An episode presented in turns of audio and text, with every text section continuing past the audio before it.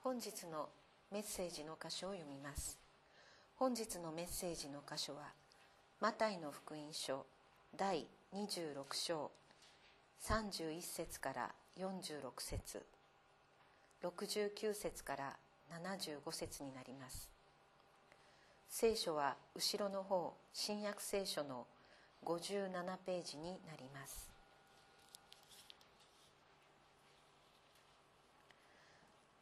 マタイの福音書第26章31節。その時イエスは弟子たちに言われた。あなた方は皆今夜私につまずきます。私は羊飼いを打つ。すると羊の群れは散らされる。と書いてあるからです。しかし私はよみがえった後あなた方より先にガリラヤへ行きます。するとペテロがイエスに答えた。たとえ皆があなたにつまずいても私は決してつまずきません。イエスは彼に言われた。まことにあなたに言います。あなたは今夜鶏が鳴く前に三度私を知らないと言います。ペテロは言った。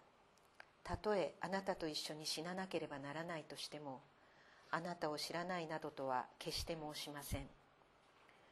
弟子たちは皆同じように言った。それからイエスは弟子たちと一緒にゲツセマネという場所に来て彼らに私があそこに行って祈っている間ここに座っていなさいと言われた。そしてペテロとゼベダイの子二人を一緒に連れて行かれたがイエスは悲しみもだえ始められた。その時イエスは彼らに言われた。私は悲しみのあまり死ぬほどです。ここにいて私と一緒に目を覚ましていなさい。それからイエスは少し進んでいってひれ伏して祈られた。我が父よできることならこの杯を私から過ぎ去らせてください。しかし私が望むようにではなくあなたが望まれるままになさってください。それからイエスは弟子たちのところに戻ってきて彼らが眠っているのを見ペテロに言われた。あなた方はこのように1時間でも私と共に目を覚ましていられなかったのですか？誘惑に陥らないように目を覚まして祈っていなさい。霊は燃えていても肉は弱いのです。イエスは再び二度目に離れていって我が父よ私が飲まなければこの杯が過ぎ去らないのであればあなたの御心がなりますようにと祈られた。イエスが再び戻ってご覧になると弟子たちは眠っていた。まぶたが重くなっていたのである。イエスは彼らを残して再び離れていきもう一度同じ言葉で三度目の祈りをされた。それからイエスは弟子たちのところに来て言われた「まだ眠って休んでいるのですか？見なさい。時が来ました。人の子は罪人たちの手に渡されます。立ちなさい。さあ行こう。見なさい。私を裏切る者が近くに来ています。69節。ペテロは外の中庭に座っていた。すると召使いの女が一人近づいてきていった。あなたもガリラヤ人イエスと一緒にいましたね。ペテロは皆の前で否定し何を言っているのか私にはわからないと言った。そして入り口まで出ていくと別の召使いの女が彼を見てそこにいる人たちに言った。この人はナザレ人イエスと一緒にいました。ペテロは誓ってそんな人は知らないと再び否定した。しばらくすると立っていた人たちがペテロに近寄ってきていった。確かにあなたもあの人たちの仲間だ。言葉の鉛でわかる。するとペテロは嘘なら呪われてもよいと誓い始めそんな人は知らないと言った。するとすぐに鶏が鳴いた。ペテロは鶏が鳴く前にあなたは三度私を知らないと言います。と言われたイエスの言葉を思い出した。そして外に出て行って激しく泣いた。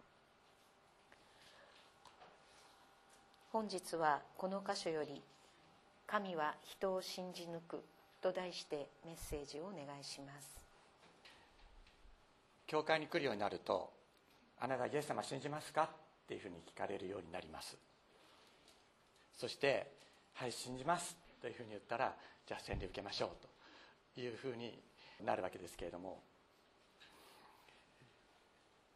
いつもそのことばかりを考えていると私たちがイエス様を信じているということが強調されし強調されすぎてしまって実はもっと大切なことが分からなくなるということにもなりかねません。それは何かというと私たちが神様を信じるイエス様を信じる以上に神様が私たちを信じてくださっているっていうことなんです。大丈夫ですか？神様が私を信じてくださっている。神様は私だけじゃなくてこの兄弟この姉妹を信じてくださっている。そのことを知ることが何よりも大切です。聖書を最初から最後まで読むと神様がいかに人を信じておられるのかということがよくわかります。どういうことかというとですね聖書の重要関心事。神様にとって最大の関心事は何か。神様にとって一番大切なことは何かというと人は神様の信頼に値する存在であるかどうかということなんです。イエス様が十字架にかかられた理由も実はここにあります。でこのことについては来週お話をします。なぜかというとサタンは神様に向かってあなたの姿に似せて作られた人。神様いいですか？この人はあなたの言うことを守らずに罪を犯しました。この人はあなたが信頼するに値する存在ですか？と神様にチャレンジするわけです。いいですか？神様あなたの姿に似せて作られたこの人ですよ。あなたの言うこと聞かなかったじゃないですか。善悪の知識の好み食べるなって言われたのに食べましたよね。で食べた結果自分が悪い自分が罪を犯したのに自分の罪を人になすりつける。いや人になすりつけるだけじゃなくてこの人はあなたが悪かったっていうふうにそこまで言うんですよ。そんな人神様あなた本当に信頼するんですかっていうのがサタンの神様に対するチャレンジなんです。でそれに対して神様はいや人は私が信頼するに値する存在である。ということをこの聖書全巻を通して証明なさろうとするわけです。それが神様の歴史です。先ほどご一緒に読みました呼ぶ記の最初のところですけれども一章二章にはそのところが分かりやすく書いてある。呼ぶ記では火の打ちどころのない呼ぶという義人がいた。でサタンが神様に言うんです。呼ぶが義人でいられるのは神様あなたが守ってるからですよ。あなたが呼ぶを祝福して呼ぶに誰も呼ぶを攻撃されないしないように呼ぶの周りに城壁を柿を巡らしてあなたが守ってるからじゃないですか。もしあなたがそれをそれが全部取り払われ払われてヨブがヨブはね苦しめられたらヨブは必ずあなたを呪います。というふうにサタンは神様にチャレンジするんです。そうすると神様はじゃあやってみろっていうわけですじゃあやってみろ。でも先ほど読んだ通りヨブは言葉において神様を呪うことはなかった。罪を犯さなかったもちろんヨブは神様に向かって叫ぶんですよ。神様なぜですか？私あなたからこんな仕打ちをされなきゃいけないような何か悪いことしました？とまで彼は言います。言うけれども神なんかいないとは言わないんですよ。神様どうしてこんな苦しみを私に与えるんですか？と神様に向かって言うけれども神はいないとは言わないんです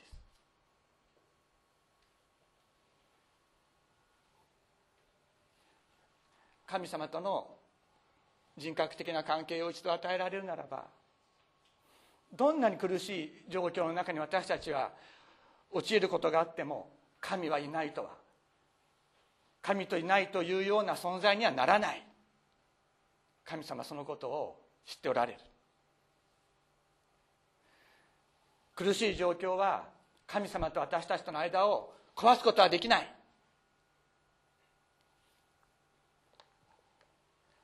このことを聖書全巻を通して神様は私たちに語りかけておられます。今日は先ほど読んだ読んでもらったマタイの福音書から一緒に学ぼうと思ってるんですけどもその前に実はこのことは旧約聖書の一番最初から語られてるということについてちょっとだけ先におまけのようなものですけれどもお話をしたいと思っています。それは旧約聖書の創世記の第4章です。ここにはアダムとエヴァの息子カインがその弟アベルを殺すところが出てくるわけです。どういう話かというとご存知の方も多いかもしれませんけれどもアベルは羊を飼う者になりました。カインは農耕するものになった。そしてある時2人は神様の前に捧げ物を持ってきた。アベルは自分が育てた羊の中の初子一番最初に生まれた一番いい羊超えた。一番いい羊を神様に捧げた。ところがカインは野の産物の中からいくばくかを取って神様に捧げた。そうすると神様はアベルとアベルの捧げ物を御心に止められたけれどもカインとカインの捧げ物には御心を止められなかったと。アベルの捧げ物にはだけじゃないんです。アベルとアベルの捧げ物です。神様は心を見られたんです。アベルは自分自身を捧げたい。自分自身を神様に捧げようとする思いがあった。だから自分の一番いいものを神様に捧げた。ところがカインは捧げたくなかった。神様に自分自身を。だから自分が作ったものの中から幾ばくかを取って神様に捧げた。神様はその捧げ物をお喜びにならなかった。カインの心をお喜びにならなかったとあります。そうするとカインは怒ってですねアベルを殺してしまうわけ。ですすると神様はカインに言われるんですね。あなたの弟弟はどこにいるのか。そうするとカインは答えます。私は私の弟の見張りでしょうか。というふうにこう言います。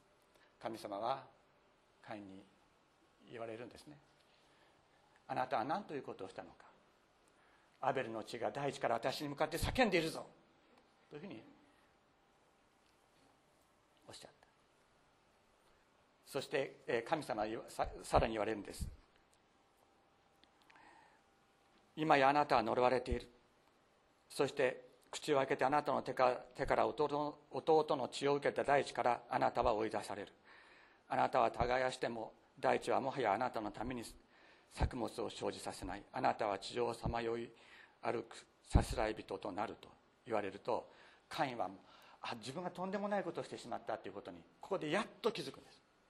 それまでは殺人を自分の兄弟を殺してしまっても悪いと思ってなかったのにやっとここで悪い悪いことことをしてしまったということに気がついた。するとカインは主に言います。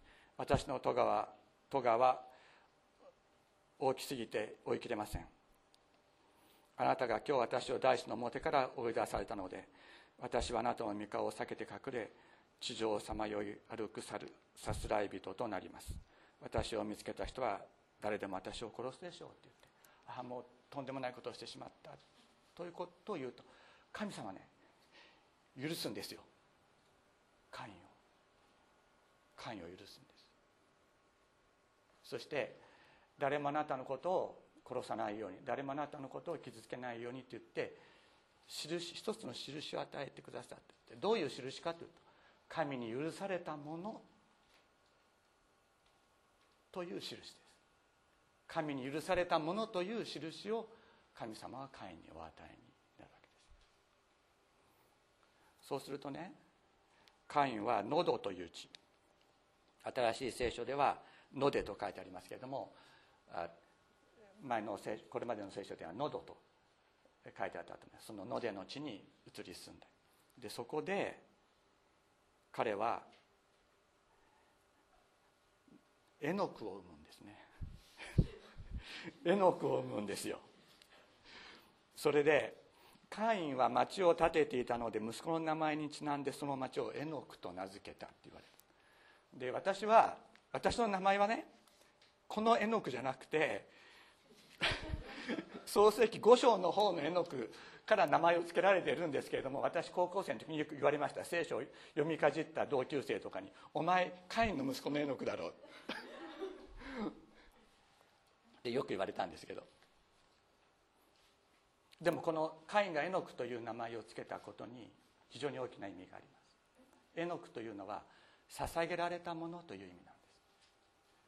神様に捧げられたものというのがエノクという意味であります。つまりカインは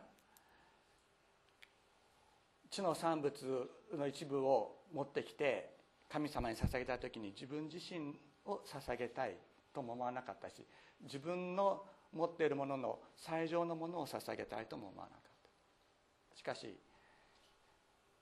えの、えー、カインは神様に許され神様との温かい心に触れた時に自分の息子を神様に捧げるものと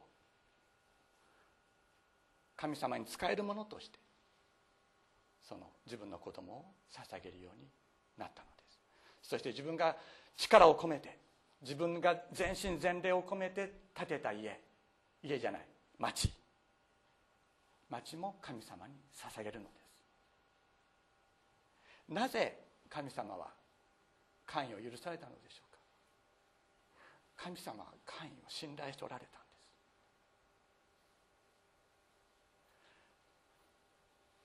殺人の罪を犯すようなものも神様の温かい心に触れられて許された時に神様の御心を行っていくものになるということを神様知っておられた。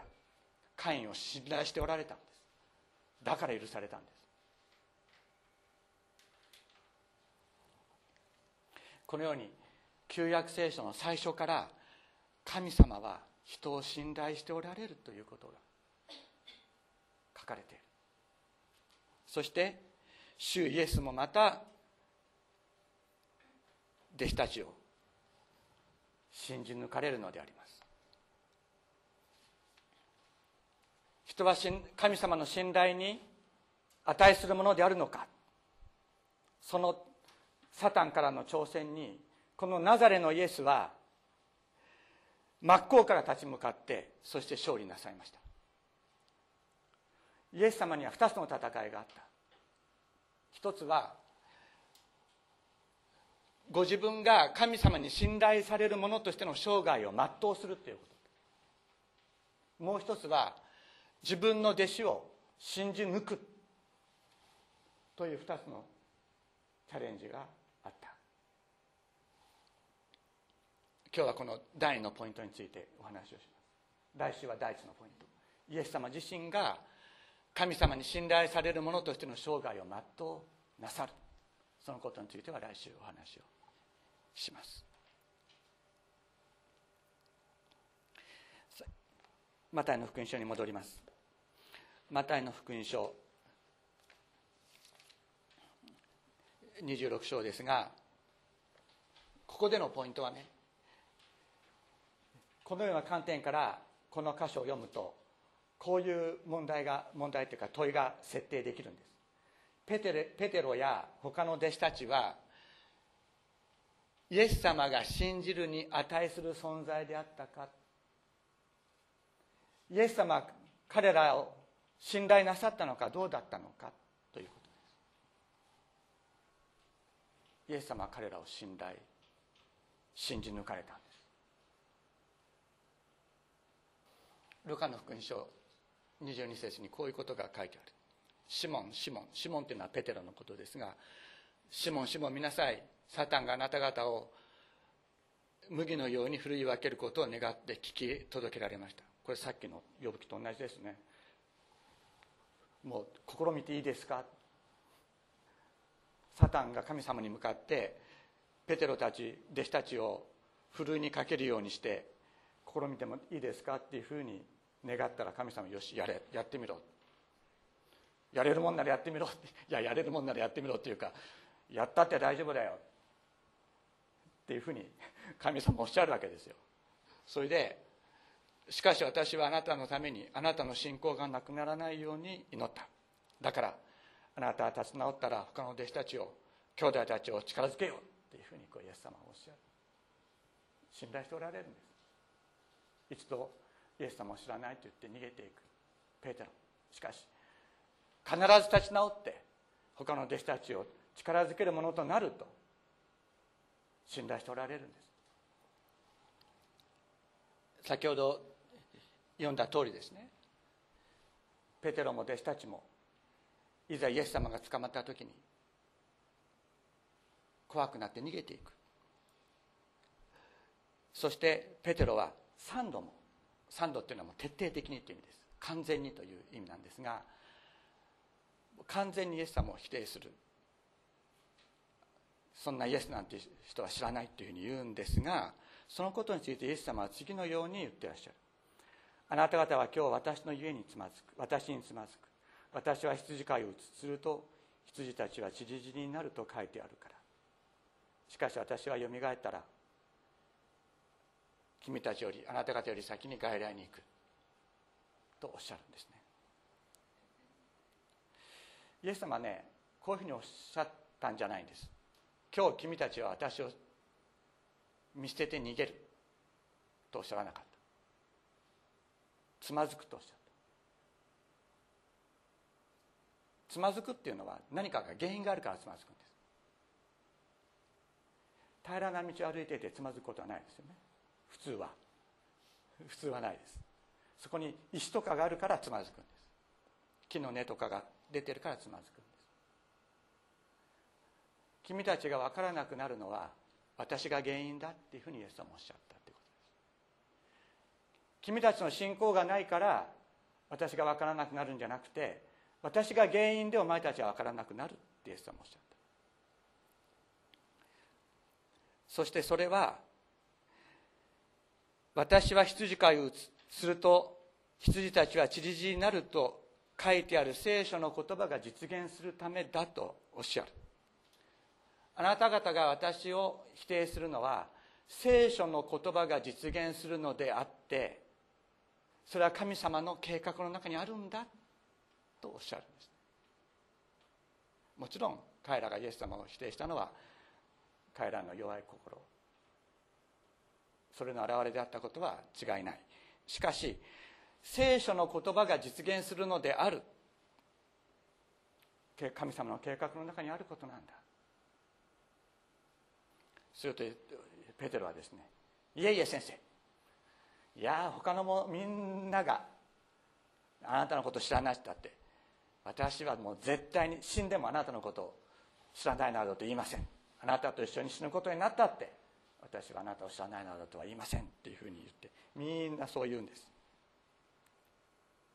でここで皆さんちょっと考えていただきたいんですけどこれから私私だったらですよ私のことを裏切ると分かってる人。私のことをあんなやつなんか絶対知らないっていうことが分かってる人に一緒に祈りに行こうかって言わないんじゃないかと思うんですよね。どうです？あなただったらどうですか？自分のことを裏切る自分のことを徹底的に否定するということが分かっている弟子と一緒にイエス様はさあ祈りに行こうっておっしゃる。そして特にペテロヤコブヨハネの3人にはすぐそばまでついてくるようにおっしゃってそして目覚ましていろ。私と一緒に祈れっておっしゃるんですね。なぜですか？もう否定するって分かってるんですよ。否定するって分かってるのに私と一緒に祈れ。っておっしゃる。否定するって分かってる人に祈りって聞かれるのかな？聞かれないのかな？というふうに思うとイエス様がどれだけ弟子たちを愛しておられたか。ご自分を見捨てて逃げていく者たちを信頼しておられたかということが分かるのです。そしてついに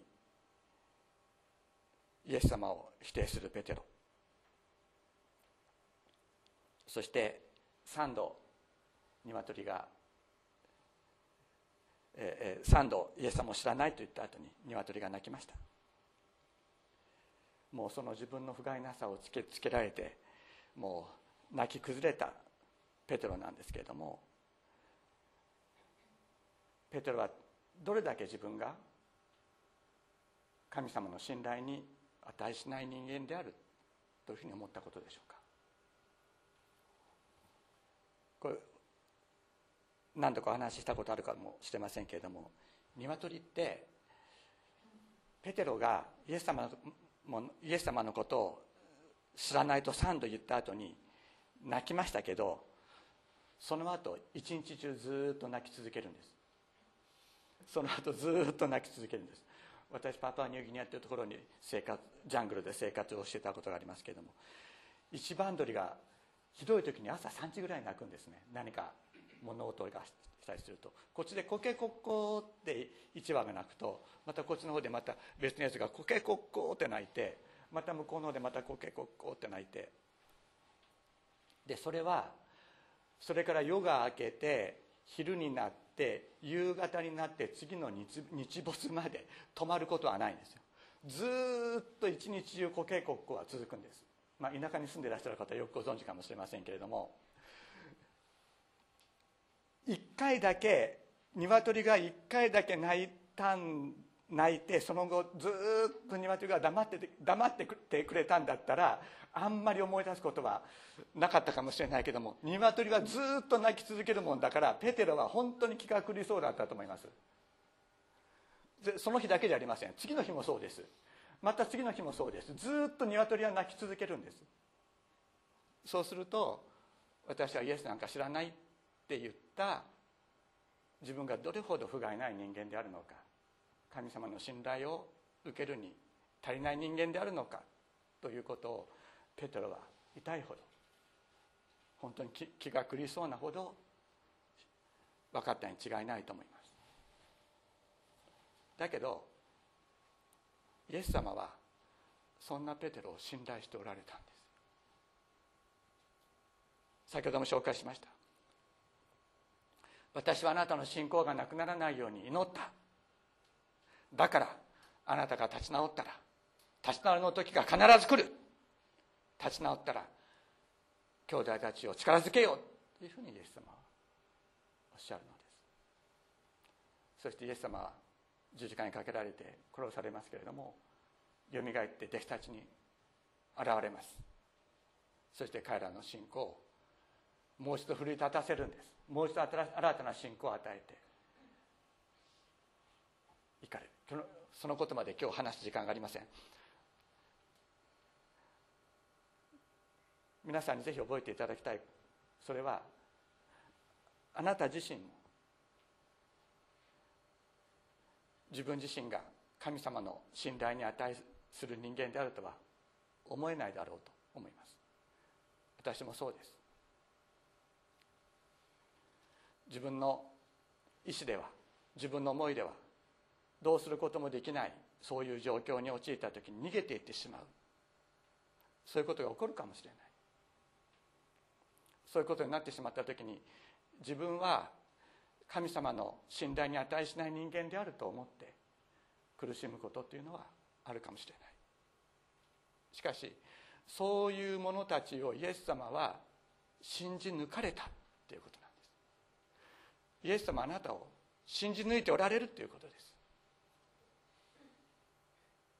なぜか。聖書の創世記の最初にこう書いてある。神様は人を作られた時神は人を第一の治療を持って創造された。人ご自身の形に創造されたとあります。サタンはねほら神様あなたの形に作ったこの人信頼に足りないじゃないですかっていうふうに言うけれどもそれだけじゃない。聖書は何て言ってるか。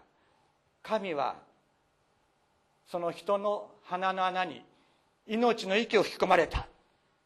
すると人は生きたものとなった。と書いてある。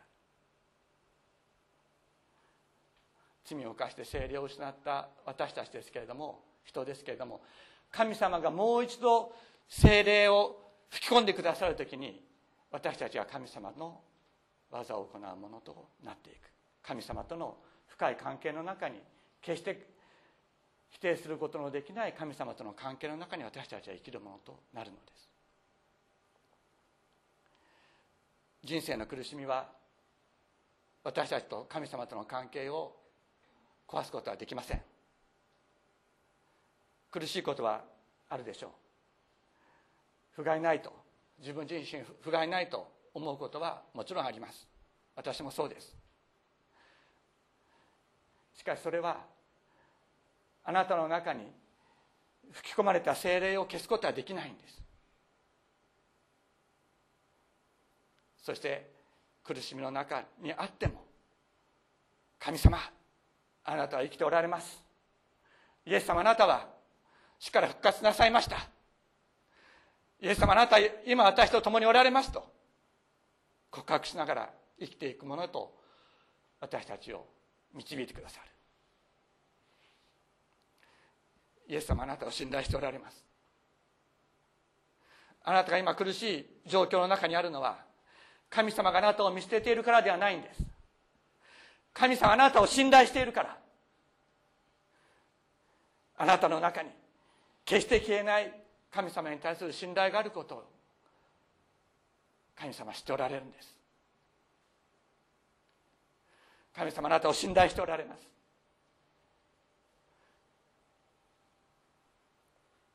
このことを覚えて希望を告白しながら生きていきたいですね。お祈りしましょう。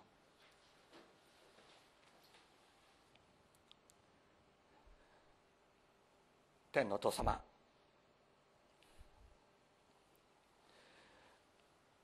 本当に弱く揺れ動くそういう私たちの思いです。自分で自分の信仰を守ることもできないようなそんな不甲斐ない。私たちでしたけれどもあなたはこんな者たちの中に精霊を吹き込んでくださいました。あなたを否定したことがある。私もそんなものでした。しかしあなたは私を否定せずに精霊を引き込んでくださいました。私たちの希望は自分の信仰にあるのではなくあなたにあります。あなたが精霊を注いでくださるからどんな状況の中にあってもあなたを見失うことなくあなたに向かって祈ることができることを感謝します。天皇お父様それほどまでにこんなものを私たちを。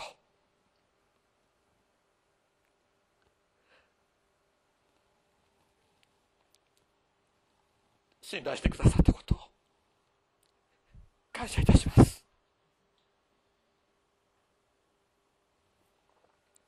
いまだに自分自身があなたの信頼に値するものであるとは思いませんが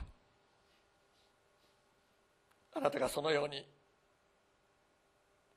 思ってくださっているという聖書の言葉を信じて歩んでいきたいと思います。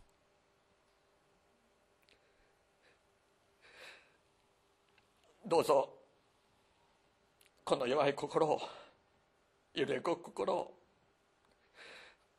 あなたが支えてください。